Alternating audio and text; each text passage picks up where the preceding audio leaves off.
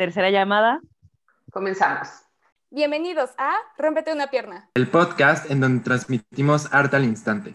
Dirigido por nuestro equipo de Sonland Media. Para más capítulos, síganos en www.sonland.mx o en Spotify.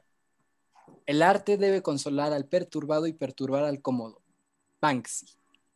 Muchas gracias a todos los que nos están escuchando. Es nuestro segundo episodio de Rómpete una pierna. En este nuevo capítulo tenemos preparado un tema polémico, el cual no sabemos cómo nos afectará en el futuro. Yo soy Bernardo Saucedo y me acompañan Sofía Mendoza, Max Rocha y Sara Bojalil. Si escucharon nuestro primer episodio, sabrán que en esta temporada nos dedicaremos a hablar sobre movimiento dentro del arte. En este caso nos adentraremos a una discusión sobre el futuro del arte en nuestra sociedad y cómo ha evolucionado con el paso del tiempo. Es un tema que tenemos muchas ganas de compartir con ustedes, y en esta ocasión tenemos a dos invitadas especiales para que nos platiquen de esto más adelante. Antes de comenzar, nos gustaría dar un gran aplauso a Mao Álvarez por su excelente trabajo al hacer el logo de este muy bello podcast y a Vale López por hacer nuestra intro y nuestra outro. ¡Uh, ¡Sí! Tarde. Muy tarde, pero bueno, no pasa nada. Este tema tiene muchos matices que queremos contemplar y analizar con ustedes. Recuerden que pueden dejarnos sus comentarios por Facebook, Instagram, Twitter o la página de Sonland y próximamente en nuestras redes sociales de Conciencia Creativa. Estén al pendientes. Y ahora que Rocha es el moderador de pues, este muy bello capítulo, quiero decirles que él se dedicó muy arduamente en hacer las preguntas que nos presentará. ¿Verdad, Rocha? Le agradezco todos los días a Dios por darme esa buena oportunidad, por lo que me han apoyado, gracias a mi mamá, a mi papá, a mi Claro que sí. Claro que sí. No Gracias por escucharnos. Gracias por Un escucharnos. aplauso al Rocha Gracias, gracias. Muy bien, muy bien. Quiero agradecer a mi mamá, quiero agradecer a mi papá. Gracias, gracias, muchas gracias. Gracias por escucharnos el día de hoy. Y sí, preparé estas increíbles preguntas. Entonces, esperemos nos sigan escuchando para listos. Ahora, sin más, empecemos con las preguntas. Ok, hola. ¿Cómo están? Muy ¿Cómo bien, se Rocha. Qué encuentran? bien. Muy bien. Muy contentos. Muy, muy felices. De buenas, están de buenas. Y ansiosos, ansiosos. No sabemos qué esperar. Sí, estamos emocionados. ok, qué bien. Me alegro por Eso ustedes. sí, oye, wow. No, no, no. Me alegro por ustedes. Bueno, pues, Mejor de pensar en robots.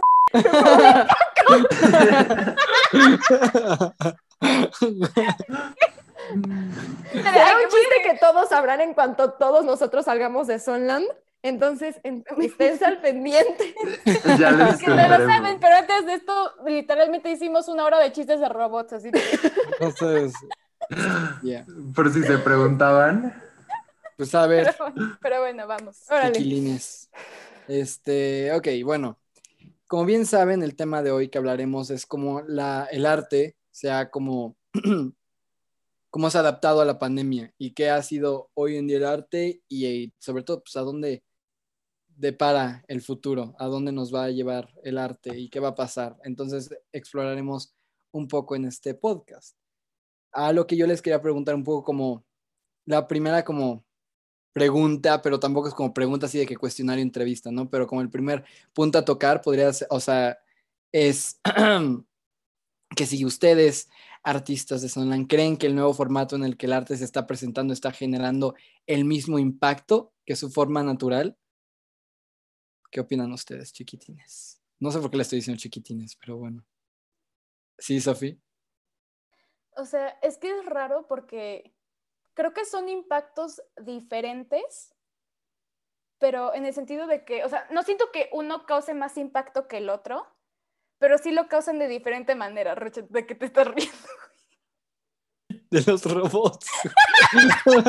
Era como, es que escuché, el, el impacto es diferente y no sé por qué vino en la cabeza con la parte en la que se llena como de cositas negras, el, el vato azul, así que lo empiezan a jalar y ya se está cañón. O sea, neta, o sea, o el dominó Eso se está tirando. cañón. Me fue un poquito el hilo de lo que estaba diciendo, entonces si quiere alguien más prosigue. Right. y- Lo- lo- bueno, les voy a volver a plantear, se lo voy a volver a plantear. Ok. Bueno. Hola, soy Max Rocha, su moderador, este bello. Bueno, podcast. ustedes no lo pueden ver, pero Rocha está como presentador Exacto. Y ya hasta, o sea, se puso en el personaje, sacó su micrófono. Entonces, híjole, ya se puso. Soy bien- Max Rocha y soy su presentador, digo, su host. ¿Cómo se dice? Bueno, es Moderador. Es moderador, mismo. moderador. Es lo mismo. Es la misma. Seguiré. Ok. ¿Creen que el nuevo formato en el que el arte se está presentando está generando el mismo impacto que en su forma natural? Artistas respondan. Este, si causa el mismo impacto. Pues claramente no. Claro, es un impacto diferente.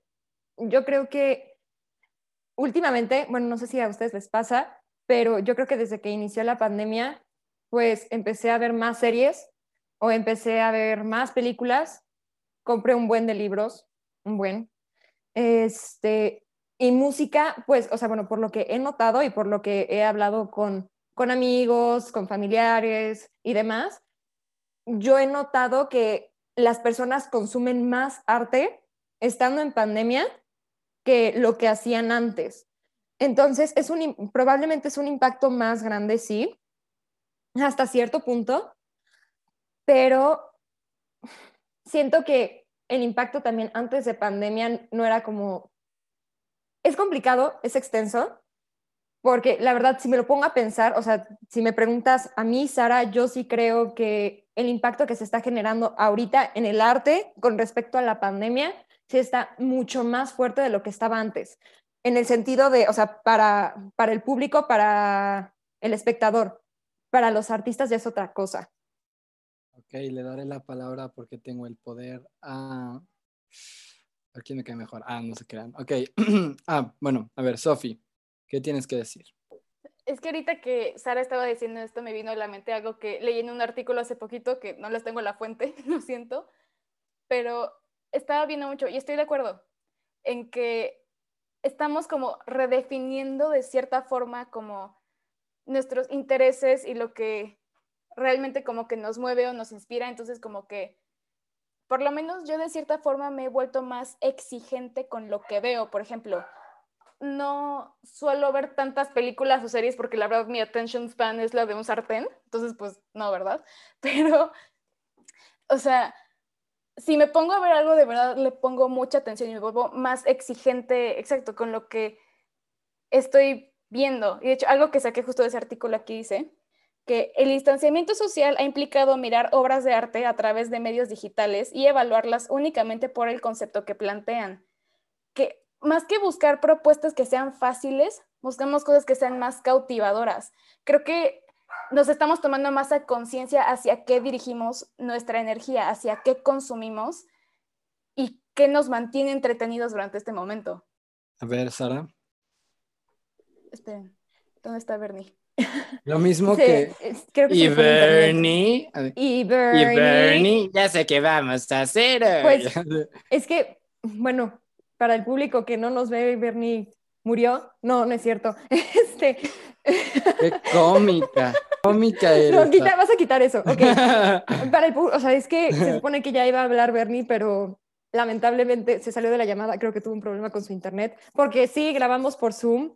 Aquí, o sea, pues no hay de otra. Pero yo creo que con lo que dice Sofía, ay, es que si, si puedes, después rola el artículo. Pero es esta cosa de qué tanto consumimos antes y después. Porque, por ejemplo, la verdad es que a mí no me daba tiempo de ver absolutamente nada.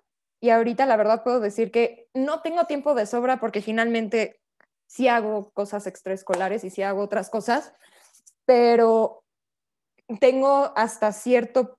Ah, mira, ya, espérate. Ok. Perdón, es que ya, ya entró Bernie. Pero este, hasta cierto punto, digo, bueno, por lo menos desde mi experiencia personal, estoy hablando como un poco más hacia mí, sí he podido hacer, o sea, sí he podido consumir más arte en pandemia que lo que pude haber conseguido, o sea, bueno, consumido si estuviéramos todavía presencialmente y si no, no existiera tal cosa. Entonces, probablemente, o sea, yo la neta sí considero que el impacto ahorita es mucho más, mucho más grande. Ok, ya que Bernie está de regreso, ¿hay algo que nos quieras compartir, Bernardo Saucedo? Sí, perdón, se me fue el internet tantito, pero ya regresé. Este, bueno, lo que yo quería decir es que, pues claro, claro que ha cambiado y claro que va a seguir cambiando, este, porque estamos en un constante como búsqueda de qué, qué se va a poder hacer, porque claro que con todo eso la pandemia se ha limitado muchísimas cosas, pero también se ha, ha podido hacer varias cosas, como el teatro este, en línea, que lo hemos podido ver, apreciar desde Zoom, este, como por ejemplo también algo que he visto muchísimo es Fashion Week, ¿no?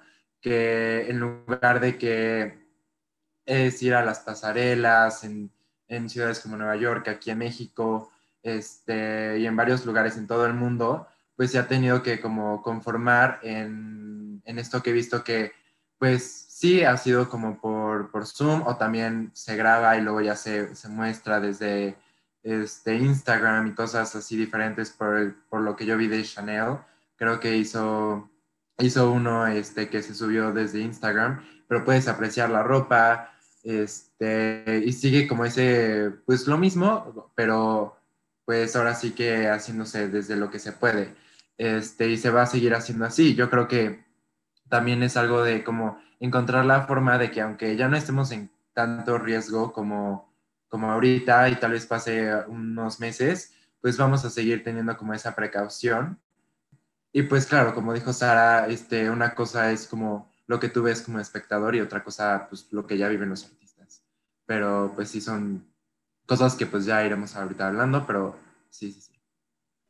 Ok, bueno, creo que, o sea, o sea, yo soy el moderador, ¿no? Pero nada más quería decirles como que o sea, pero ustedes como al espectador, o sea, la gente ve el arte. A la pregunta más que nada es como genera el mismo impacto en cuanto es, es lo mismo ver una película en tu sillón que en el cine, a lo mejor pasa de que en el cine lo veas y te hace llorar, pero en tu, en tu, en tu sala no, o si vas a, ves una obra por Zoom, te genera lo mismo, tú como espectador, si una, si una obra te hace llorar o te hace emocionarte o sentir algo, te sales pensando de una concierto o, lo, que sea, tú o creen ustedes que el espectador o se le está sintiendo como si nada, como si, como, o, y si sí, ¿por qué? O sea, ¿cómo creen que lo está viviendo en los ojos del espectador? Nos vamos a ir con Sofi Mendoza. Pues creo que depende exactamente de qué estemos hablando, o bueno, más como específicamente de qué estemos hablando porque la verdad yo no solía ir tanto al cine, por ejemplo, antes. O sea, obviamente ahorita lo extraño más, pero pues no era una costumbre que tenía.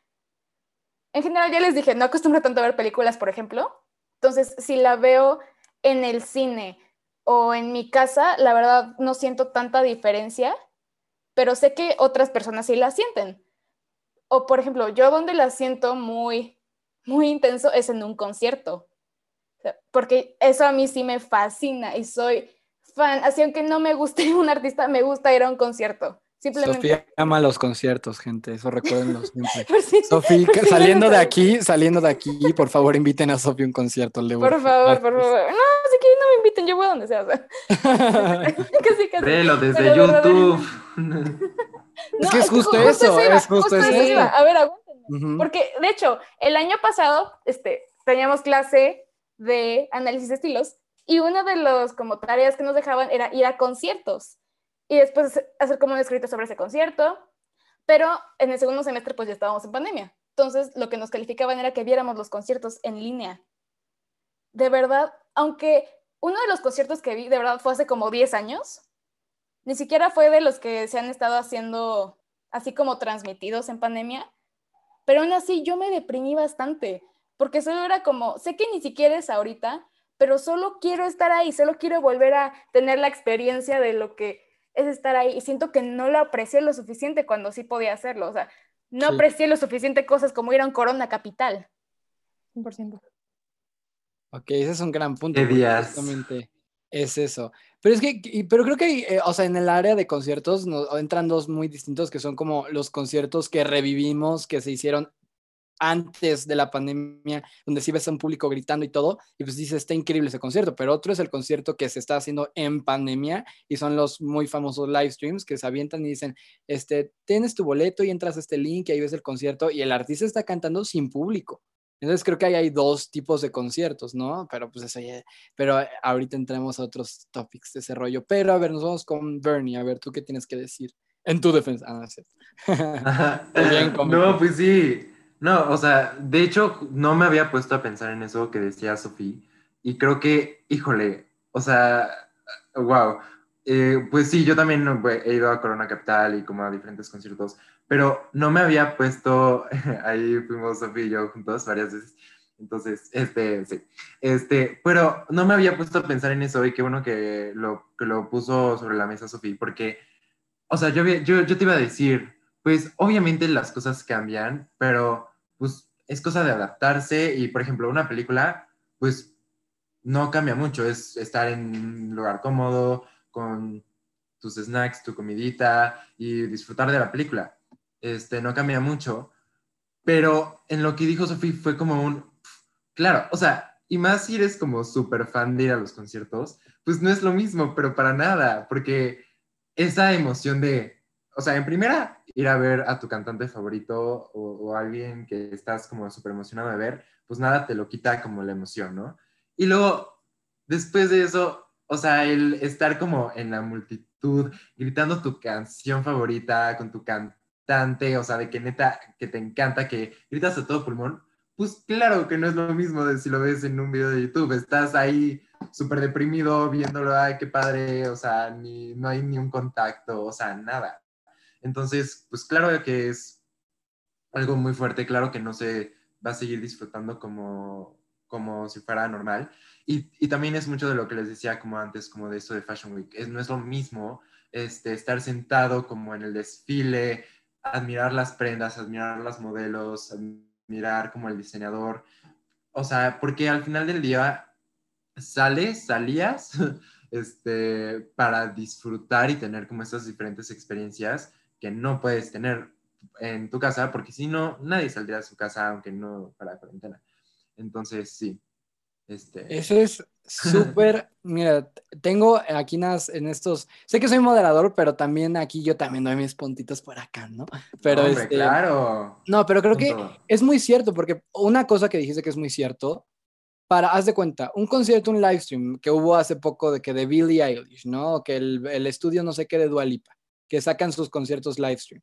Es muy distinto porque para ver a Dua Lipa, pues mejor me meto a YouTube, busco una canción de ella y ahí la estoy viendo, o busco una entrevista, o busco, ya estoy viendo a Dua Lipa, o, algo así, pero ir a ver a en carne y hueso a ese artista que tanto admiras, eso no es lo mismo, porque al final del día una celebridad o un artista o X, o dejando a lado las celebridades, o sea, cualquier tipo de arte que estés buscando en internet, la ves, eh, lo puedes ver todo en tu teléfono. Esto era antes de la pandemia, tú lo podías ver desde tu teléfono, pero pues obviamente, o sea, es muy distinto estar ahí, ¿no? Y otra cosa que, otro tema es las películas, porque mira, como tal, sí, no cambia mucho el, el aquí Sara, ya vamos contigo, Sara, un segundo, un segundo. pero algo, la Sara. Algo que es muy serio que dijiste, sí, a lo mejor como tal vemos las películas distintas, pero o sea, bueno, digo, o sea, las películas siguen siendo lo mismo eh, formato, por así ponerlo.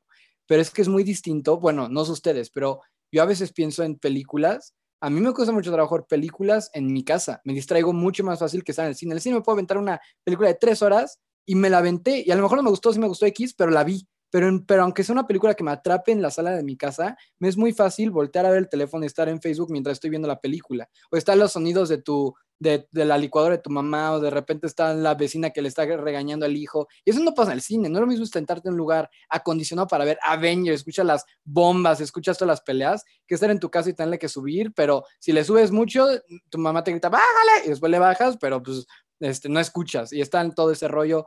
Hay muchos distractores, al menos en mi experiencia. Pero bueno, ya dije yo mi punto eh, sobre eso. Y ahora vamos contigo, Sara. Aquí, eh, ajá, vamos con Sara. Ok, yo no soy una, me gustan los conciertos, pero en mi vida he ido a tres. Y la verdad es que no, he tenido, sí, he ido a muy poquitos. Y la verdad oh. es que nunca he tenido la oportunidad, pues de muy chiquito, literal mi primer concierto eh, fue el de Violeta. Entonces, acabando este podcast, todos tenemos que decir nuestros primeros conciertos. no, ya sé. Vamos, a, vamos a cerrar este episodio diciendo nuestro primer concierto y nuestro último concierto antes de pandemia. Me encanta. Perfecto, ok, pero. Váyanlo pensando, ¿eh? Yo ya dije el mío, pero eh, el primer concierto fue justo el de Violeta y fui con dos amigas, pero fue en tercero de primaria. Y yo, o sea, la verdad nunca he tenido la experiencia de ir con amigos. Y yo siento que también es algo muy, o sea, ahorita voy a tocar el tema del cine, pero en, con respecto a la música, cuando conectas con alguien en el sentido musical, es increíble. O sea, por ejemplo, cuando íbamos, o sea, presencialmente y poníamos música en el transporte, We are never getting back together. Sí, claro, claro. Y era una forma de conectar cañón, tanto con, o sea, una persona como con tus amigos cercanos, ¿no? Y es esa cosa de, híjole, pues la verdad es que el no tener esa experiencia ahorita en pandemia es horrible, porque yo la verdad no me puedo, o sea, sí escucho mucha música, pero no me puedo sentar a ver un concierto en línea. O sea, no uno que dure como una hora o media hora. Eh, ahora eh, con, con respecto al cine, la verdad sí hay una diferencia enorme con ir al cine y estar en tu casa viendo películas. O sea, creo que por una parte digo, bueno, es que estando en tu casa, pues yo creo que pros diría, no, pues por lo menos en mi casa sería, creo que hasta cierto punto el número de gente que había en el cine a veces me aturdía porque también dependía mucho de la película, porque la verdad, yo, o sea, pues a mi mamá y a mí nos encanta el cine y por lo menos íbamos una vez a la semana o cada dos semanas. Y pues la verdad es que a mí siempre me ha fascinado. Y sea la película que sea, la verdad es que antes yo era mucho más así de, ay, vamos a ver tal película de no sé quién, pero vamos. Y yo me la pasaba increíble, porque en sí la experiencia del cine es, híjole, es increíble, o sea, la pantalla grande, las bocinas, los asientos, la comida, de repente si ibas acompañado o si ibas a ver una gran, o sea, como una película que tenía impacto, o sea, justo como mencionó Rocha esto de los Avengers, me acuerdo perfectamente que la sala, o sea, bueno, por lo menos la sala que me tocó ir, se volvió loca y eso estuvo, o sea, esa experiencia de conectar también con la gente por medio de, es padrísima, pero por ejemplo, o sea, me acuerdo que en el cine no me gustaban, por ejemplo, que entraran niños a la sala. No me gustaba que justo gritaban o pataleaban o lloraban o eso no me gustaba o que tosieran en la película y no pararan. Esa parte también era así, ay, es horrible. Y la verdad en la comodidad de mi casa, pues no, no vivo eso, pero tampoco vives el ambiente que se vive. Por ejemplo, cuando íbamos a ver películas de terror, era padrísimo cómo, la, o sea, cómo se sentía la tensión en el público, ¿no? Y cómo todos estaban agarrados de su asiento y esperando a ver qué pasaba para ver, o sea, el jump scare o lo que sea. Este, yo también, o sea, siento que lo que más extraño es esa parte del cine, porque aparte, o sea, cuando entré a Sonland dejé, o sea, como que dejé un poco el cine porque ya no me interesaba tanto ir con mi mamá, o sea, pues era así de, ah, no, pues la verdad esa película ya no me interesa y pues no, no quiero. Y no saben cuánto me arrepiento. O sea, creo que la última película que fui a ver al cine fue la de Unidos, de Pixar. Muy, muy buena, por cierto, se las recomiendo.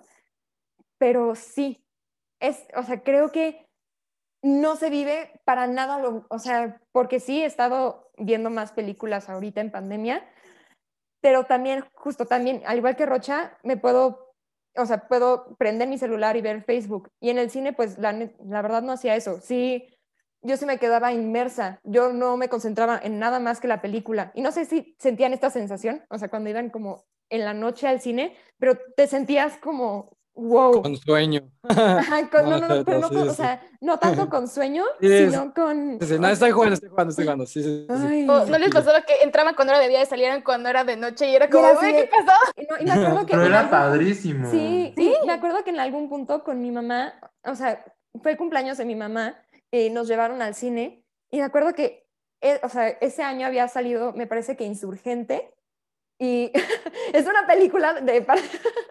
es que pensé en Insurgentes, pero no. En Insurgentes. La de, la de, la de Divergente. ajá, la segunda parte de Divergente. Y también estaba la de Home, de un alien morado, ¿se acuerdan? ¡Ay, claro que me acuerdo de Sí, claro. Y me acuerdo que mi mamá me, o sea, nos dijo, oye, pues la verdad, pues mi mamá es mucho más fanática del cine que yo. O sea, mi mamá, saludos a mi madre, es Quiero agradecer a mi mamá. Quiero agradecer a mi mamá. ¿Está escuchando esto? Hola, mami. Pues literal, fue así de, ¿sabe? Salimos de, sal- de ver Insurgente y eran ya las 10 de la noche. No, no me acuerdo a qué hora cerraba el cine. O sea, creo que también por las 10 de la noche. Pero ese día nos quedamos a ver dos películas, que fue justo Insurgente y fue Home. Me dijo, sí, o sea, vamos a ver otra, vamos a ver otra. Y fue padrísimo. Y ahorita, pues, casi no, o sea, no nos hemos sentado a ver una película como tal, pero también, o sea, también lo puedo disfrutar porque aparte puedo comentar la película, también ese es otro, otro tema, que sí puedo comentar la película con el de al lado, puedes ponerle pausa e ir al baño, o sea, son tantas cosas que puedes hacer sin el cine, pero hay tantas cosas que extraño del cine. Claramente, o sea, si me preguntas qué prefieres, el cine o ver una película en tu casa, 100% el cine. O sea, sin duda. Yo estaba alzando mi manita, pero me acordé que soy el moderador. bueno, este. eso Ay, qué cosa. tocaste- Así pasa cuando sucede. Pero bueno. ¿Me puedo Este- decir algo rápido de lo mismo? Es que es, es como que va con lo que estaba diciendo un poquito Sara. Va adelante, coge. O sea, es que me recuerda mucho porque, o sea, hace ratito que yo dije como lo del cine. Exacto, porque, por ejemplo, para mí ver una película, este, en el cine o en mi casa, la mayor diferencia para mí, otra vez, es esta parte de la atención. Porque lo que me cuesta trabajo del cine, porque sí ha habido veces en las que me costaba trabajo en el cine quedarme en lo mismo durante mucho tiempo. Entonces llegaba un momento que estaba en mi asiento y estaba como un poquito desesperada y ya no ponía atención a la película porque me necesitaba mover, necesitaba hacer algo, necesitaba como cambiar de actividad o lo que sea. Entonces, por ejemplo, en mi casa lo que hago es que si veo una película, así sea una película de hora y media, cada 20 minutos la tengo que pausar y tengo que hacer algo más. O sea, honestamente, no puedo. Entonces, para mí, ese sí es un parote. Pero del cine sí les puedo decir, o sea, extraño las palomitas, extraño ir con amigos, extraño Los Cosas así, solo- Híjole. Exacto. O sea, solo Es que la, simple comida, la simple comida Sí, es que- es, Exacto, es algo o que no puedes tener en tu casa. Exacto. ¿no? Y si la tienes, no es de la misma forma. O sea, no, No, it hits different, ¿sabes? 100%. O sea, te lo juro que al recordar los nachos de Cinépolis sí me dan ganas de llorar porque era así de... Cinépalo- Cine- Cinépolis, esperamos tu depósito por la Sí, promoción. Sin de Cinépalos. Claro. Todavía No, creo que algo súper importante que estoy totalmente de acuerdo con Sofía de todo lo que dice, y, pero algo que creo que también es un punto súper importante que estoy seguro que usted, personita que me está escuchando, lo ha, lo ha sentido, lo, lo ha hablado con Marta de alguien. baile. La Sí. De baile. No, y ustedes también. Yo sé que ustedes, o sea, Sofía Rocha, Sara, lo han, su mamá, su papá, todos lo han dicho ustedes. O sea, también el salir, el, salgas al cine, salgas al antro, salgas a donde sea, es una forma de, de como escaparte de como un poco de tu vida. O sea, por ejemplo, a mí me ha pasado de que escucho, no sé, a mi mamá o a alguien, ¿no? Es- o, nosotros, o sea, nosotros en la escuela de que, ay, estoy cansado, tuve un examen, toda la semana estuvo pesadísima, ay, pues me voy a ir a la fiesta, me voy a ir al cine. Como que es una forma de dis- distracción. Este, y siento que eso es algo que, pues al estar todo el tiempo en nuestra casa, aunque veas una película, pues sigues estando en el mismo lugar y no tienes un diferente aire, ¿no? Que es lo que te daba en parte el cine. El salir, el elegir tu comida favorita o tus nachos, tus palomitas, que, que saben riquísimos, y pues como ver la película, ¿no? Y distraerte. Sí, claro. o sea- que, Ah, perdón, Rocha. creo que se les está olvidando el punto que hay un moderador. Sí, ya. No, no es cierto, que- es broma, pero- Perdón, perdón. Está buena Ya, la no, plática. dilo, dilo, la plática. dilo, dilo, dilo que ibas a decir. Ujú. Ah, Te, que... do- te cedo la palabra. Gracias, moderador, gracias. Este, es justo lo que dice Bernie, que si era una escapatoria, por lo menos el cine, o sea, me acuerdo que en secundaria era más, era cuando más lo hacíamos, ¿no? Era así de, mi mamá un día me dijo, no, es que, o sea, vamos al cine, y yo es que tengo mucha tarea, no importa, vamos. Y sí, o sea, como dice Bernie, sí es un escape, el, también el ir, o sea, yo creo que a muchos no les, me acuerdo que en algún punto ya nos dejarán tus comentarios, como dijimos antes, pero me acuerdo que en algún punto un amigo mío me dijo, es que a mí no me gusta ir al cine con amigos porque no me concentro en la película, porque, o sea, he hecho fiesta en el cine. Y te lo juro que, o sea, yo no, fíjate, porque yo sí, yo sí me quedo inmersa, yo sí, o sea, a partir de los, o sea, ya saben, a partir de, Que después. No, a ver, es que, es que no, es que, es que te cabe Pero recalcar. yo no, Me fíjate. encanta, me encanta. Entre, entre- entre la señora Sara, entre la señora Sara y Marta de Bernie Gareda, ah, no, ¿cómo? Marta de baile. de baile, 100%, 100%. Así de que Bernie estaba, tú televidente que estás en tu hogar. Bueno, después de Sara señora y Marta Bernie de baile. no, es que sí soy, o sea, perdón, sí, sí soy bien señora, la verdad. Acostúmbrense, Salió a tu lado. acostúmbrense. Salió a tu lado, señora.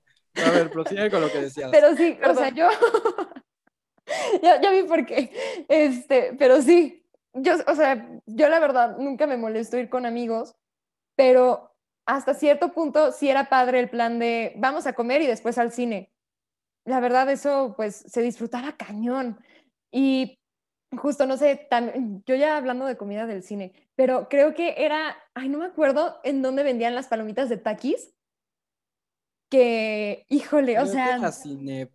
Ay, no me acuerdo. Es que sacaron... Es que habían de Doritos y de... Sí, sí, sí. Ajá, y de de hecho, hubo una temporada que sacaron unas de Oreo. En Cinemex sacaron unas de Oreo. ¿Por Uy. qué? ¿Por qué? Estaban harían eso? deliciosas. Eran palomitas de Exacto. Ah, es que sí es cierto. deliciosas. Yo sé en que dónde, o en que Cinépolis. En sí. No, ¿Por qué pues, ¿Las de? Oreo? En Cinépolis. Cinépolis, ya No, no, no, no, promocioname. no, las de Ah. Takis. Ay, ay, ay. Güey, Es que las de Oreo son algo que te daría diarrea. Así instantáneamente. en efecto, así fue. Pero disfruté cada bocado. Valió la pena cada bocado. Valió la pena cada bocado. No sé si O vamos sea, a cortar eso, O pero... sea, tuve que pasar, no pude acabar la película, pero disfruté, disfruté la comida.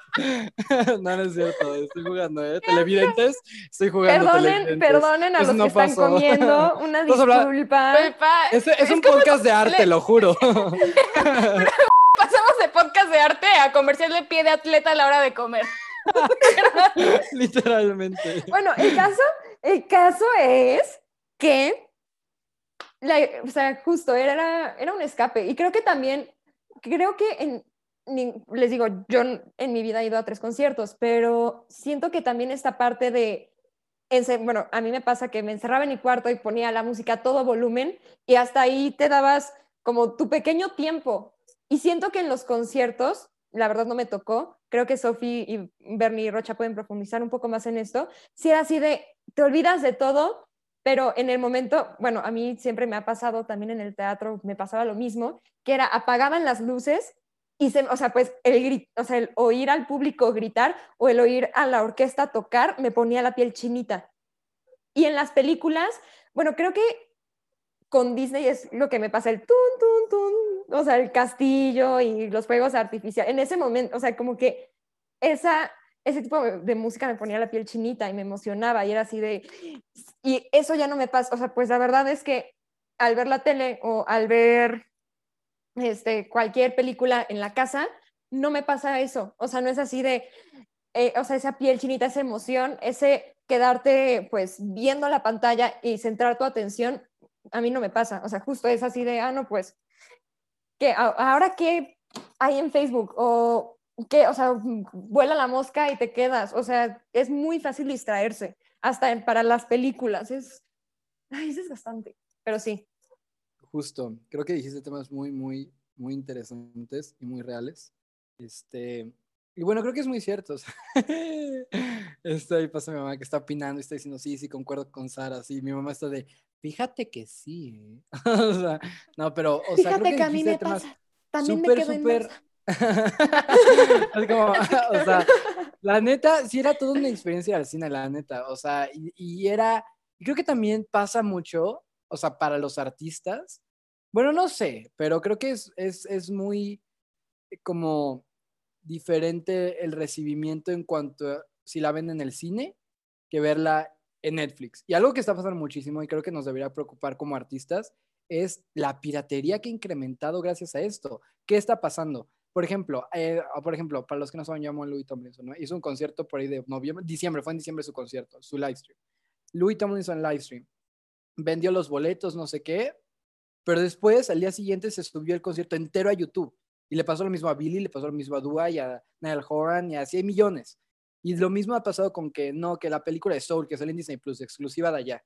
Bueno, mucha gente habló de ella hoy, pero no todo el mundo paga un Disney Plus. ¿Qué hacen? Piratería, piratería, piratería. Y conciertos y series. Que, que de hecho, aquí les voy un dato. Esto es como este, algo que pasó, que la, según yo, no les tengo bien la fuente ahorita, pero si lo pueden investigar, ahí está, o sea, es, es real, lo juro. Fuente, créeme, o sea, pero, por ejemplo, Ajá, o sea, de, de Domínguez, o sea, está- pero creo que, por ejemplo, la segunda temporada de Mandalorian y WandaVision, que es la serie que ahorita está pasando por Disney Plus, bueno, cuando salga esto a lo mejor ya va a haber acabado, porque ya estamos como a dos episodios de acá acaba esa serie, pero esa ha sido de las cosas más pirateadas que han pasado en toda la historia de la pirate- piratería, o sea, es- está cañón, lo- o sea, en conciertos, todo lo, lo- el Internet puede ser una gran herramienta, pero al mismo tiempo es, o sea, es muy fácil, ah, sí es muy fácil acceder a ello, pero como, o sea, como público es muy fácil, te conviene, pero como artistas, como performance, como creadores, nos conviene tanto esto, creo que ese es un buen punto a poner sobre la mesa. Este, solo me es una seña así, de que voy yo, que tengo algo que decir, pero a ver, Sofil Drofi, ¿tú qué tienes que decir ante esto? Es muy rápido, la verdad. Es que, exacto, porque pues la piratería ya existía, o sea, no es nada nuevo, pero exacto, y sobre todo como ahorita todo es digital, pues siento que es más fácil que se den cuestiones como la que estabas mencionando ahorita. Entonces, no sé, por ejemplo, yo mi Spotify sí lo pago, la verdad, porque de todas formas sé que tampoco es como que se gane tantísimo de ahí, de lo poco que sé, pero pues si escucho a un artista y me gusta su, su arte, pues lo voy a apoyar. Pero no sé, por ejemplo, la verdad es que este, yo, por ejemplo, no he visto Soul, no tengo Disney Plus, pero tampoco quiero Disney Plus porque la verdad yo estoy como, la neta no le quiero dar mi dinero a Disney, o sea, no le hace falta. Pero, no sé, por ejemplo, ahorita que he estado viendo anime, por ejemplo, sí pago una membresía de este Crunchyroll, o bueno, más bien una amiga la está pagando, pero, ajá, me la está prestando. Este, pero sí, exacto. Y es como, si tienes un amigo o amiga artista que no es así súper conocido, sí le haces mucho para ahorita apoyándolos y apoyando su trabajo y apoyando lo que hacen, aunque sea por redes sociales. No sé, si subió un video cantando, actuando, si subió una fotografía, si subió este, una pintura que hizo, lo que sea, con que puedas compartir eso, la verdad, apoyas bastante. Entonces, sí siento que también es muy como por ese lado igual. Creo que ahorita está saliendo un tema muy interesante. Ahorita ya hablamos un poco de si tú como espectador se vive lo mismo el arte en pandemia y la respuesta es no, no se vive igual. No es lo mismo. Eso ya conclusión es esto. Ahora, ¿cómo lo vive el queda artista? muy claro. ¿Cómo, ¿Cómo lo vive? Y eso es un tema que ahorita justo eh, eh, hay que tocar. ¿Cómo se vive el otro lado, el artista? ¿Cómo, lo, ¿Cómo se vive dar un concierto y no tener a nadie? ¿Y cómo se vive presentar una película, pero pues cada quien la verá desde sus casas? O bueno, pues, esos ya son como temas muy acá, pero, pero pues pasa todo el tiempo, ¿no? Pero algo que también, y un pequeño paréntesis aquí, apoyen a sus amigos, amigas, compañeros, compañeras artistas, porque no puedes proclamarte no sé, siento que es muy hipócrita decirte, claro que consumo arte y no sé qué, y pero apoyas gente, o sea, se vale, se vale. Yo también amo, amo- yo amo One Direction, amo, o sea, amo todas las, em- estas empresas gigantes hollywoodenses y artistas, celebridades, pero también está, o sea, también es, ok, apoyas eso, pero también apoya a los artistas pequeños, independientes, ayuda, no, Claro, que es no muy tienen hipócrita de tu como- parte, es muy que hipócrita no tienen decir- como ese público, ¿no? Exacto, exactamente. Entonces, esto si se pueden quedar algo, si artistas nos están escuchando ahorita y se pueden quedar con algo después de podcast, es siempre apoyen, as- así como si te, así como cuando sale tu arte y quieres que sea escuchado o visto, así ti- hazlo tú con los demás. Es, es el arte, o sea, la comunidad artística entre artistas tenemos que apoyarnos y, y tenemos que ser empáticos con el otro. Y nada te cuesta, por ejemplo, algo que es muy cierto, un artista que saca una canción, que por ejemplo, un artista independiente va, va anuncia su, su canción en Spotify, Apple Music. Y esto es, es más, les voy a dejar esto para que se acuerden de esto cuando salgan de este podcast. Pero tú lo que haces cuando un artista, por ejemplo, ahorita tenemos Sophie Barkin que va a sacar su canción, o, o si María nos anuncia una próxima canción, o yo que vaya a sacar una canción, una de esas, ¿no? Y les digo, porfa, vayanla preordenando, preguardando. ¿Para qué sirve esto? Los algoritmos de Spotify, Apple Music detectan que es una canción que, está, que, va, que se está siendo guardada, ¿qué hacen ellos? Los mandan a listas importantes y playlists importantes para que la gente la escuche. Algo tan sencillo como preguardar una canción. Está bien que no te encante y no la vaya a escuchar, pero le estás haciendo un parote porque entre más números tenga esta canción para ser preguardada, más le, más le va a invertir, no invertir como tal, pero sí más va a Spotify, Apple Music, iTunes, más va a promocionarla porque creen que esa canción le está gustando a la gente. Entonces, algo tan sencillo como eso, algo tan sencillo como, a lo mejor a ti no te encantó el video de tu amiga, pero si tú lo compartes, lo ve a alguien que sí le gustó, y, ese, y esa persona que sí le gustó, pues, eh, pues, se lo va a compartir a sus amigos y amigas que tienen el mismo gusto que él o ella, y lo va a ver quién sabe quién, o sea, es eso, no te puedes proclamar como que consumes arte de todo tipo cuando no apoyas a tus amigos artistas, es, es una cierta hermandad ahí. Entonces, quédense con eso. Pero sigamos, ¿cómo le está viviendo los artistas en pandemia? ¿Cómo es del otro lado? ¿Cómo es estar de presentadores? Bernie, ¿tú qué opinas? Bueno, sí, o sea, claro que ahorita que estabas hablando se me vinieron muchísimas cosas a la mente, la verdad que es un tema muy extenso. Este, sí, como, como tú decías, que es muy importante como apoyar como a estas este, artistas independientes que no tienen como un público generado, ¿no? Como la otra vez estábamos hablando de Taylor Swift, ¿no? Que es alguien que ya tiene una trayectoria enorme de muchísimos años y que ya tiene un público muy, pues, extenso, muy ganado por estos años que ha tenido en la industria. Y, este, y, y también algo súper importante que estábamos, que, que antes estábamos hablando de las redes sociales y todo. Este, por ejemplo, se me vino esto de Olivia Rodrigo, ¿no? Eh, que está como, que es actriz, cantante, que sacó su última canción que fue Driver, Driver's License. Y este, y por ejemplo, fue algo, algo que se volvió muy famoso, pero una, por ejemplo, me encontré una noticia que decía, TikToker se vuelve famosa por publicar su canción, ¿no? Y estaban hablando de ella, de Olivia Rodrigo, que claramente, bueno, no es TikToker y no es como pues que no sea famosa, porque se decía que no era famosa y que gracias a que lo subió a TikTok se volvió famosa. No, claro que no, ella ya tenía muchísimos años en Disney, este, y tiene una, una, productora, una disquera, hay algo, muchas cosas detrás, este, no es tan sencillo, claro que hay personas que tienen la suerte de volverse virales y, y tener una pues, fama, ¿no? Pero no es tan sencillo, no viene de un día a otro y no es algo, es algo que se tiene que estar constantemente trabajando. Entonces, este, sí, yo creo que depende muchísimo de qué trayectoria, trayectoria tengas, porque pues no todos son Taylor Swift, no todos son Olivia Rodrigo, y claro que hay que apoyar como a estos artistas para que puedan llegar a ese nivel, porque hay muchísimo talento que está muy escondido. Este, como tú decías la otra vez, Rocha, que estamos hablando de ¿Cuántos covers hay de chicas tocando el ukulele que cantan increíble y no están como, no tienen un público grande, ¿no? Que pueden llegar a hacerlo en algún momento, pero pues sí es afectado por esta como industria en parte que no llega a subir, pero gracias a las redes sociales puedes llegar como a ese punto, ¿no? Creo que es muy cierto. Y creo que lo que acabas de decir es muy cierto porque por más que ahorita Olivia Rodrigo esté haciendo como big waves, así como en la industria de la música, pues no es como que nada más era una niña que no había hecho nada nunca en su vida y de la nada sacó la canción y no pasó. Ella ya había, ella bien, de hecho vino a Disney Plus, en Disney Channel, o sea, ya tiene un rato igual. Otra que pasó, Billie Eilish, que creen que fue un overnight success, no fue así. Billie ya llevaba años, ya había sacado una, un EP antes, ya antes de que le llegara su fan su, su fama absoluta, ya llevaba un rato sacando cosas.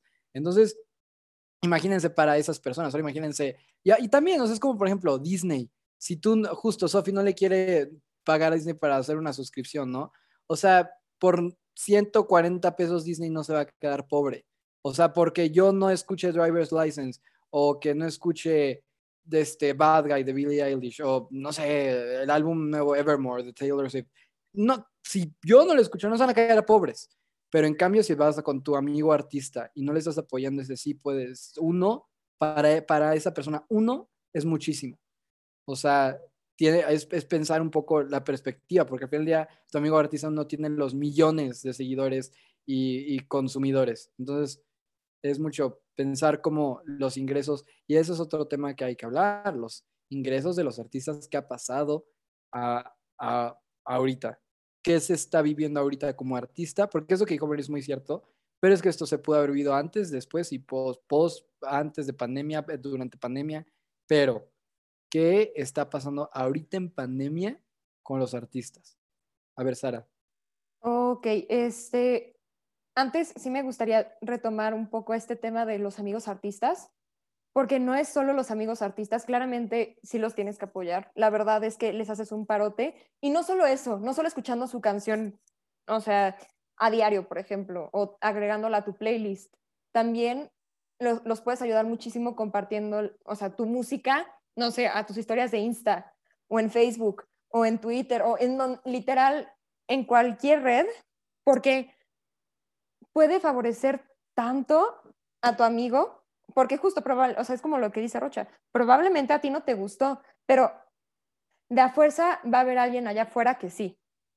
Y también es justo esta parte de, o sea, claro, los artistas estadounidenses que les va muy bien y que han estado sacando contenido nuevo y que ha sido más fácil para ellos, pero no nos vayamos muy lejos. Literal, ¿qué está pasando con los artistas mexicanos, con los que no son tan conocidos o con los que son poco conocidos o hasta los que son mucho? Creo que la situación también, o sea, en el país en el que vives depende. Y son tantas cosas que hay ahí, porque dices, bueno, sí, o sea, hay que apoyar a nuestros amigos artistas. Y la verdad, o sea, yo también consumo música como Taylor Swift o The 1975, entre otras, o sea, entre otros muchos que la verdad sí son más, más internacionales, pero hay artistas nacionales que me encantan y que disfruto mucho, o artistas latinoamericanos que digo, wow, o sea, es, esta rola, esta banda es muy buena, o este solista es muy bueno. Y siento que podemos, o sea, hablando de ingresos, por ejemplo, pues de artistas internacionales, claramente los que han estado sacando contenido nuevo, y también es que hasta eso, no, o sea, no nos tenemos que ir a los artistas que sacan contenido nuevo. También es los que sacan merch o los que se vuelven virales otra vez, o sea, no sé.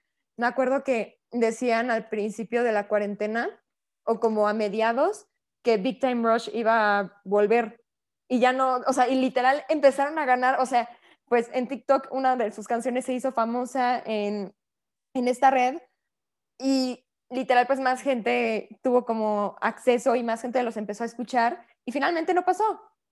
Y ahora pues los que son integrantes, bueno, por lo menos uno de los integrantes, eh, perdón si se escuchan los ladridos, ¿eh?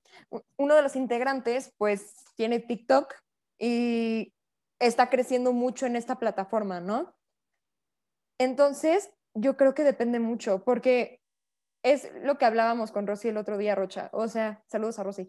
Eh, que Taylor Swift ganaba un buen de dinero haciendo sus conciertos. Eran carísimos. Y ahorita, pues justo sus ingresos son de sus últimos dos álbumes y de su canción, o sea, de la canción que acaba de sacar, la, este, la que regrabó, se llama Love Story, es muy linda, escúchenla. Taylor's version. Ajá. Que Este, es la de Taylor's version. Sí, sí, sí. Y dices, bueno, se gana, o sea, gana ingresos de ahí. O por ejemplo, Miley con Plastic Hearts y con su presentación en el, en el Super Bowl. Este, puedes Que decir, tuvo muchísima... sí, que tuvo, Plastic Hearts tuvo muchísimo público y publicidad y le fue muy bien. Y por ejemplo, ponemos a The Weeknd en el Super Bowl y no sé si... Ah, sí, bueno, el año pasado durante pandemia sacó Blinding Lights, ¿no? Bueno, no me acuerdo. Fue Pero... justo antes de entrar en pandemia, como de Ah. empezando el 2020. Bueno, o sea, finalmente también creo que fue una de las canciones más escuchadas durante, o sea, no, no solo como al principio de 2020, sino a lo largo del año. Entonces, pues claro, los artistas internacionales pueden tener más acceso, probablemente los que, es que también, es, o sea, no es solo la música, es, o sea, es la merch, es este, todo esto de, de las marcas que los promocionan, o sea, siento que el ser internacional, o sea, probablemente los artistas famosos internacionales, pues no les está yendo mal. Ahora, ahorita les voy a investigar el dato, pero probablemente a los nacionales no les vaya tan bien, pero sí, o sea, esa es mi opinión y ese es mi punto de vista. También estaba pensando un poquito, o sea, es muy rápido esto, como el contraste de que, por ejemplo, exacto, hay artistas que le necesitan mucho y hay artistas que no le necesitan tanto. O sea, por ejemplo, duro que, dudo, perdón, que ahorita de Weekend le haga falta dinero, pero exacto, otra vez en el Super Bowl, por ejemplo, según yo, o sea, tenía, por ejemplo, violinistas y así, y ni siquiera eran músicos según yo. Entonces, por ejemplo, ese lugar lo pudo haber ocupado alguien que sí trabaja en eso y que ahorita sí lo necesita. Siento que cosas así son las que, por ejemplo, me están frustrando muchísimo ahorita. Ahora, pues vamos a, ya está, creo que nos estamos uniendo mucho, pero quiero cerrar con este un último tema, que es una pregunta buena, interesante y quiero saber su opinión. Y es, ¿creen que estos nuevos formatos, que son los live streams, que son todo lo que ahorita se está viviendo. Aunque si mañana nos dicen, acabó la pandemia, oficialmente no hay virus, pueden salir sin cubrebocas, nada de nueva normalidad, así, literal, antes de pandemia. ¿Qué creen que vaya a pasar con esos formatos? ¿Van a seguir existiendo o, o qué va a pasar con eso? ¿Te refieres a que si van a seguir existiendo ya que no Exacto, o sea, ¿cuál es, o sea, ¿cuál es el futuro de esto? O sea, por más que si, por más que se reabran los cines, pueden ir a conciertos, a, al teatro, pueden ir a hacer todo este tipo de cosas, ¿qué va a pasar ahí? O sea, los, los conciertos en línea, las, o sea, todo esto va a seguir, va a bajarle, va a seguir, pero va, a bajarle, pero va, va, a incrementar, o simplemente ya no van a regresar los conciertos nunca, o qué, qué opinan ustedes? Bueno, yo siento que como había dicho anteriormente, yo creo que esto sí va a disminuir, pero va a seguir, vamos a seguir teniendo que seguir. Muy bien, Bernardo. Este, vamos a tener que seguir con ciertos límites, este, porque nunca se sabe qué puede pasar, porque por más de que tengas, no, no me quiero meter como muchos datos científicos y médicos así, porque no sé mucho, pero no creo que no creo que sea recomendable que todo siga como si nunca hubiera pasado. Entonces, este, porque nunca se sabe qué tanto va a funcionar esta vacuna, este, se tiene que seguir tomando medidas de prevención, porque si no, pues va a volver a ocurrir algo, algo diferente. Sí se debe de tener como más conciencia este, y ser como más limpios. Por ejemplo, también estaba escuchando a otras personas decir que de seguro ya no nos vamos a poder como a saludar de beso, que nosotros los mexicanos este, normalmente lo hacemos muchísimo, ¿no? Como el contacto nos gusta mucho y tal vez sí siga eh, siguiendo como estos conciertos, pero tal vez con menos gente, este, con diferentes medidas, usar siempre gel antibacterial, no sé ustedes qué opinen, pero yo creo que va a seguir como este, disminuyendo un poco, pero Ok, a ver, tú, Sara, ¿qué opinas? Siento que, al igual que Bernie, este, literal creo exactamente lo mismo que él. Creo que va a disminuir. Bueno, yo creo que con los conciertos no, la neta, porque en lo personal, yo creo que nadie se siente como totalmente atrapado por un concierto en línea, la verdad. No he conocido a alguien que me diga como, wow, el concierto en línea de Billy, 10 de 10. No, la verdad es que yo creo que eso va a seguir, o sea, creo que hasta más potente que antes. Em, el cine es una buena pregunta, pero en México consumimos mucho del cine, entonces, ¿quién sabe? Yo creo que tal vez disminuya un poco y más considerando que probablemente Disney tiene esta idea de pasar todo su contenido a su plataforma y que probablemente en un futuro ya no se lleguen a ver películas de Disney en, el cine, pero también depende. Eh, yo creo que finalmente, o sea, muchas personas pues literal están obsesionadas con Netflix o con Amazon o, o con HBO y pues ahí como que no se salen, porque finalmente el cine tiene sus pros y sus contras y el estar en casa pues también tiene sus pros y sus contras, ¿no?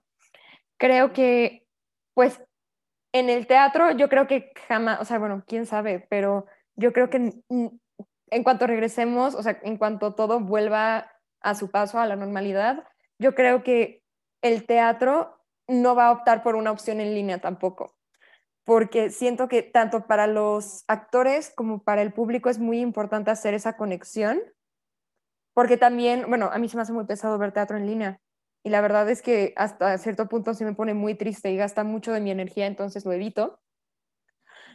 Pero, pues, yo creo que van a haber pequeños cambios ahí, pero no van a ser de inmediato, ¿sabes? O sea, va a ser con el tiempo y poco a poco.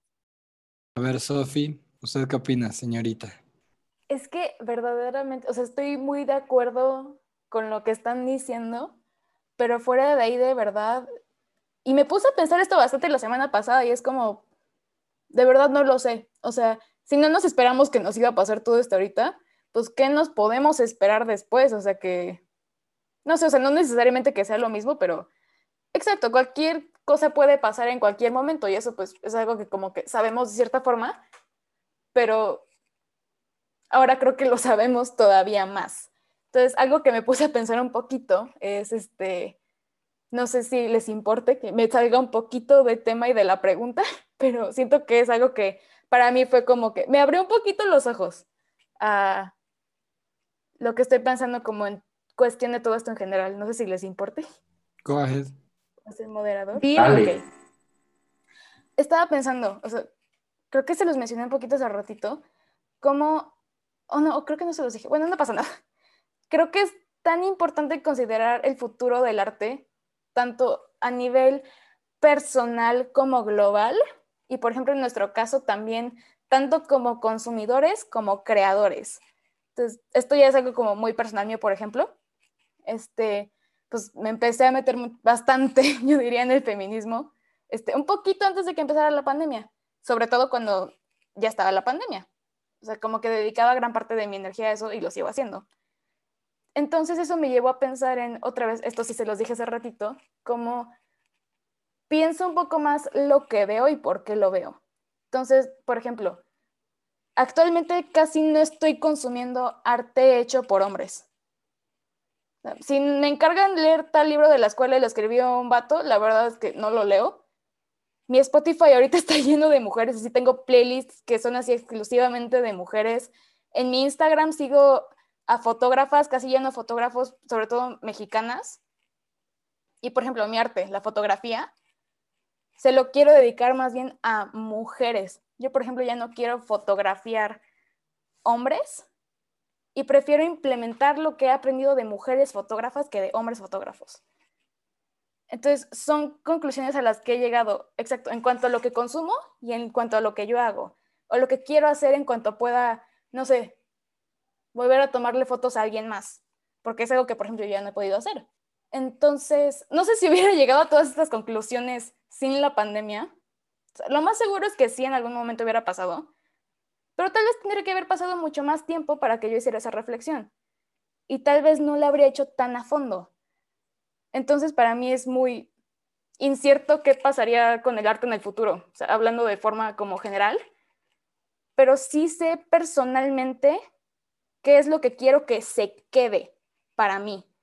Y sé qué es lo que quiero cambiar en mi arte cuando termine todo esto. Y sé qué es lo que puedo ir implementando en lo que no termina entonces, sí, es complicado saber cuál va a ser el futuro del arte, pero al menos puedo ir pensando cuál va a ser el futuro de mi arte.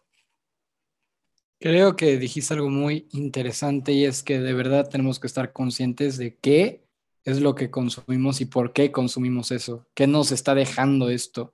Y es muy importante de verdad de poner como las pasa, que luego hace poco en Disney Plus me aventé de que mi serie de la infancia es aquí Cody, ¿no? O sea, y está ahí plagada de masculinidad frágil y en su máxima expresión y súper... Luego pasa, ¿no? Que es como un buen de... Al final del día yo no puedo ser feminista y no vamos a meternos ahorita mucho en esos términos, pero te das cuenta lo patriarcal que hay series que veías de chiquito, ves una cosa tipo Hannah Montana y dices como, no, o sea, es un ejemplo, no, no vi Hannah Montana, pero por ejemplo, cosas así, y es, oye, te das cuenta y dices como, ok, entonces están peleando estas dos. Están Eres un pecador por no ver Hannah Montana. No, o sea, sí la, sí la vi, o, sea, sí, la, sí, duele. sí vi Hannah Montana, pero no, en, no, en, no ahorita, eso voy. Pero bueno, el punto es que, y te das cuenta y dices, ok, entonces esta chava y esta chava están peleando por Zack y Cody. Entonces dices como, neta nos ponen esto, o sea, es, y es algo sencillo eso, y también decir, ok, yo estoy pagando esto por Es, eso es una cosa súper importante. Ahora, otra cosa que quiero tocar, que es como la de esta parte del futuro del arte, como de esto que dijeron, como que a lo mejor no va a ser igual. Yo creo, la neta, si ahorita en pandemia hemos visto que la gente le da, depende, aquí estamos hablando de México. En plena pandemia, se abrió Six Flags y la gente iba. En plena pandemia, o sea, veías gente llena y hacían reuniones y fiestas. No creo que acabando la pandemia les digan, ya no hay ningún virus, digan, ay, no, ya me voy a cuidar. No, pues la neta creo que, creo que, eh, o sea, llevan toda la pandemia. De hecho, no podemos mejorar porque tenemos que salir. Creo que cuando acabe esto, claro que va a ser algo, chance poco a poco, pero no creo que vaya a ser algo así como que nunca va a regresar.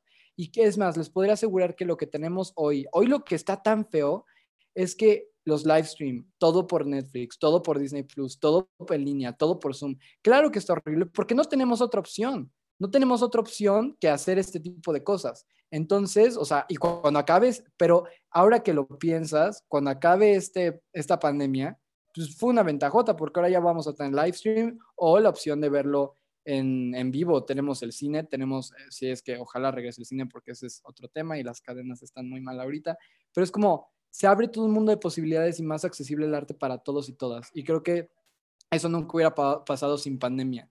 Entonces, Planeta no, no espero, y esto en algún punto va a acabar, sean en 5 años, 10 años, 20 años, mañana, en dos meses, va a acabar. Entonces, realmente se acaba de abrir un, un mar de posibilidades, más fácil ser acceder a ellas. Claro que hoy está horrible, justo, porque no tenemos de otra, no podemos, pero en un futuro vas a tener las dos opciones. Y dices, bueno, me puedo aventar un live stream, por, pero lo aviento porque quiero hacerlo, no porque es lo único que me queda, ¿saben? Entonces, pues ahorita ya para cerrar y concluir, porque ya nos excedimos muchísimo de tiempo, vamos a cerrar con lo de los conciertos. Entonces, con los conciertillos. Entonces, vamos con Sara, ya nos dijo cuál es su primero, para ver, Sara, nos van a decir cada quien va a decir su primer concierto. Es más, vamos a hacer ronda por ronda. Ahorita van a decir todo su primer concierto. A ver, Sara. Sara ya dijo Violeta. Tú, Bernie. A ver, bueno, yo sé de que creo que Sofía ya sabe cuál es. Pero algo que le decía a Sara también hace rato es de que yo tuve mi primer concierto. Mi primer concierto lo tuve.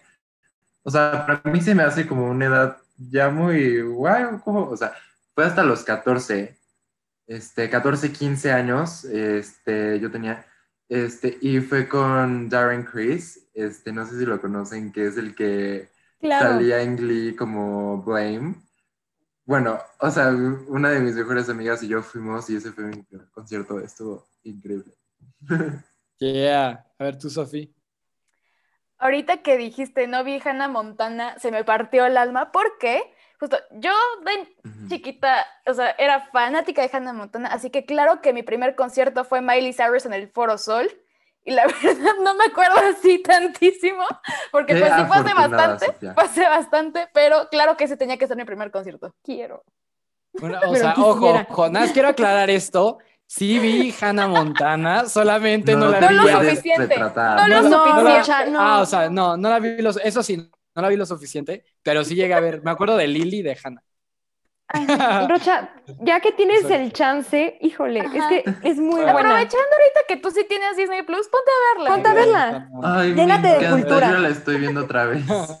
Yo, mi primer concierto, si no me equivoco, mi primer concierto fue, claro que sí, de Justin Bieber en el My World Tour, cuando era de que el cabello no es cierto. y de baby, ese, Foro Sol, me acuerdo o sea, eh, cuando tenía como el cabello de bowl.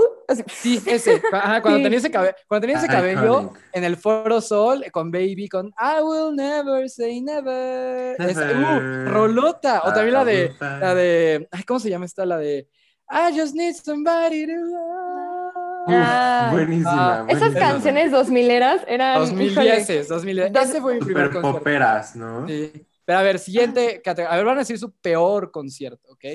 Siguiente. Ok, a ver. Pues la verdad, yo no tengo mucha experiencia en conciertos, pero podría decir. Es que en los tres me la pasé bien. Pero ahora que, o sea, bueno, el que me da como oso, porque digo, bueno, es que pude haber ido a un concierto mucho mejor, pero me la pasé bien, híjole, el público me va a odiar, pero Morat. Fui al concierto de Morat, era fanática de. Morat. En secund claro, claro, son confesiones muy fuertes. Perdonen, músicos que están escuchando esto, no me maten, pero la verdad me la pasé, o sea, veo y la verdad es que sí, me la pasé muy bien, pero hubiera preferido ir a muchísimos más antes de Morat, pero diría que Morat. A ver, el Bernie. Pues miren, la verdad yo no tengo uno porque sé de, sé de- porque, bueno, sé de que fue en este, ¿cómo se llama? Híjole, se me fue el nombre. ¿Cómo se llama el que no es Corona? Vive Latino. No. ¿EDC? EDC. Fui a EDC con, con Sophie y, y unos amigos. Bueno, el chiste es de que yo nunca, me- yo no me acuerdo de ningún concierto que haya ido de. Todo el tiempo estaba todo súper lleno. Me acuerdo que tratamos de ir a uno, no me acuerdo ni de quién era, creo que era de Anuel, algo así. Este, todos nos aventaron, o sea, estaba, creo que es por eso que fue mi peor concierto, porque no había dónde ponerse, estaba hasta atrás, todos se aventaban, tiraban cervezas, al lado de mí alguien se le robó un celular. Yo no me sentía para nada seguro, entonces creo que, o sea, y no me acuerdo de ningún concierto que me haya podido meter porque todo estaba llenísimo, entonces yo creo que todo EDC eh, fue el peor concierto. Ok, a ver, Sofi Dofi. Fun fact, tengo las mismas respuestas que los dos. O sea, la verdad en EDC me la pasé bastante bien, porque yo sí luego agarraba como espacio y me ponía a bailar como loca, la verdad. O sea, esa parte sí la disfruté bastante, pero la verdad es que me arrastraron a un concierto de Mora. O sea, Sofía en un concierto de Morat, o sea, Sofía, Sofía déjenme Mendoza. No, no, no, esperen. Es que Sofía Mendoza es una de las mejores, o sea, Sofía tiene unos gustos musicales espectaculares. Y para que haya ido a un concierto de Morat, es, o sea, es un shock para todos nosotros, cabe recalcar. Sí, sí, sí, sí. ay, te amo muchísimo. Es que sí, Pero sí. Sí, cuando dijeron peor concierto, la verdad fue el primero que se me vino a la mente, pero, o sea, porque la verdad no soy muy como de criticar otros gustos musicales, pero la verdad, sí, no es algo a lo que usualmente puede con ¿no? nosotros. Pero, pero la pero sí, la verdad es que pues mi hermano y mi mamá lo escuchaban bastante, entonces pues no me la pasé tan mal porque ya medio los topaba, entonces hasta eso puedo disfrutar lo que sea en un concierto, así que, ok. Ok, bueno, el mío, estoy pensando, porque no tengo como tal un, un- no tengo como tal un lugar que me avergüence o que también diga así como de, ah, qué basura. Pero creo que por la experiencia que viví una vez yo fui a un Vive Latino y estaba esta banda llamada Caligari, son argentinos, ¿no?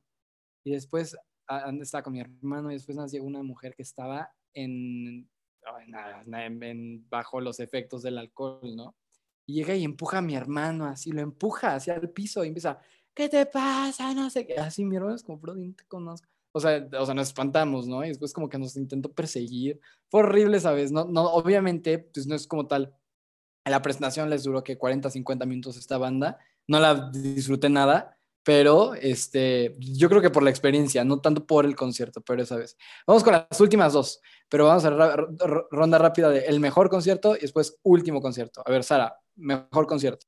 Todavía no he tenido mi mejor concierto, pero siento que por la experiencia fue ese, sí, o sea, ya revelé mis señores anteriormente, pero soy bien señora y pues me gusta mucho Mecano y gracias a- al pasaporte del año pasado, pues a fuerza teníamos que ir a un concierto, a un festival de dan- ah no, era un concierto o alguna expresión, o sea, a un- alguna cosa de artes escénicas, ¿no? Así podría ser un festival de danza, un concierto o ver una película. Y pues yo elegí concierto y mi tía me dijo, ah, pues está Ana Torroja. Por si no, o sea, por si no son señoras, por si no conocen a esta banda Mecano, pues Ana Torroja es la, la cantante principal. Y, me- o sea, yo creo que por la experiencia, porque fui con mi tía y tuvimos, la verdad, un muy buen rato y nos la pasamos muy bien, yo creo que el de Ana Torroja. Bernie. Sí, yo, ok, sin duda, creo que es el de Lord de Corona Capital del año antepasado. 2018. Este, sí, sí, creo que sí. Entonces, yo creo que sí, creo que estás bien. Entonces, digamos que sí.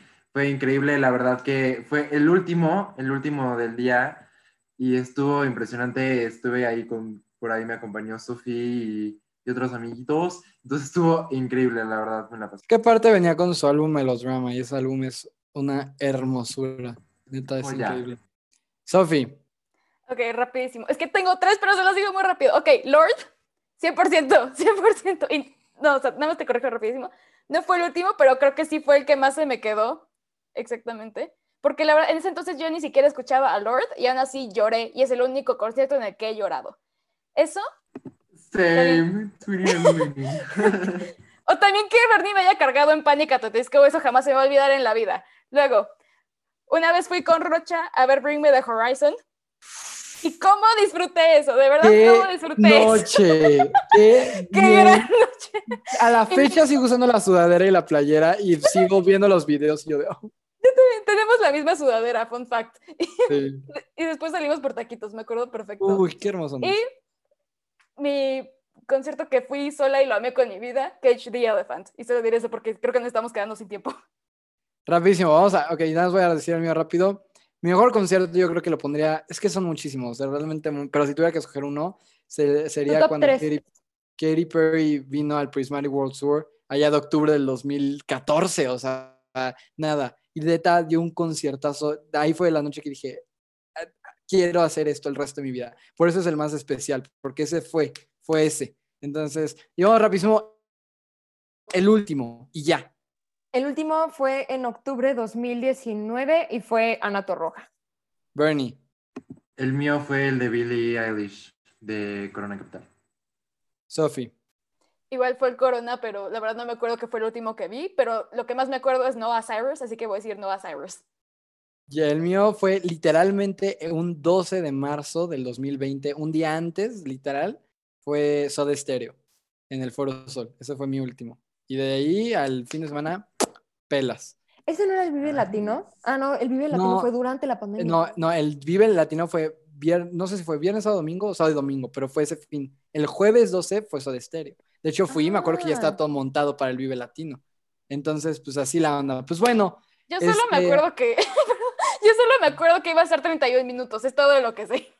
sí, pues sí estuvo, pues sí se hizo, aún con Con pandemia. Literal había empezado la pandemia. Y mucha gente está bien indignada, ¿cómo se les ocurre? Todo ese rollo, me acuerdo muy bien. A ver, bueno, pues muchas gracias por quedarse hasta acá en el podcast, en el foro, eh, mesa redonda, no sé cómo quieren llamarlo, en la plática Zoom. Así que hay que ponerle un nombre específico, ¿no? Para esta plática. Les damos ya para el Chismecito siguiente. El chismecito del día. Chismecito. Zoom. Así como, la- como, así como un nombrecito. Bueno, ya el siguiente ya vamos a llegar con un nombre firme para esta sección. Este, gracias por quedarse hasta aquí en esta incre- increíble sección. Vamos a lo que sigue.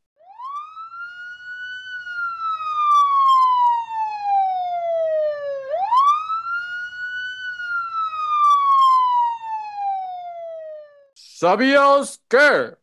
El tipo de música que nos gusta a la edad de 20 años suele ser el que nos gustará por el resto de nuestra vida. ¿Sabías que? Walt Disney World, ubicado en Orlando, Florida, tiene un récord de 1.2 millones de piezas de vestuario destinadas a sus diferentes espectáculos y obras de teatro. ¿Sabías que en la película Disney Pixar Intensamente, los personajes de las emociones están basados en objetos que de alguna manera se refieren a las emociones? Es decir, alegría es una estrella, tristeza una lágrima, desagrado un brócoli, furia un ladrillo y temor es un nervio. ¿Sabías que? Los antiguos griegos expresaban su aprobación al ver una obra de teatro vitoreando o aplaudiendo.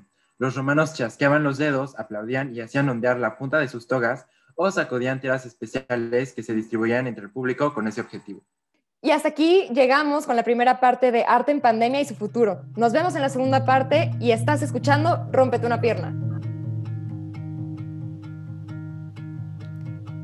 cold, near, that's where we all begin. We grow old, dear, that's how this story begins.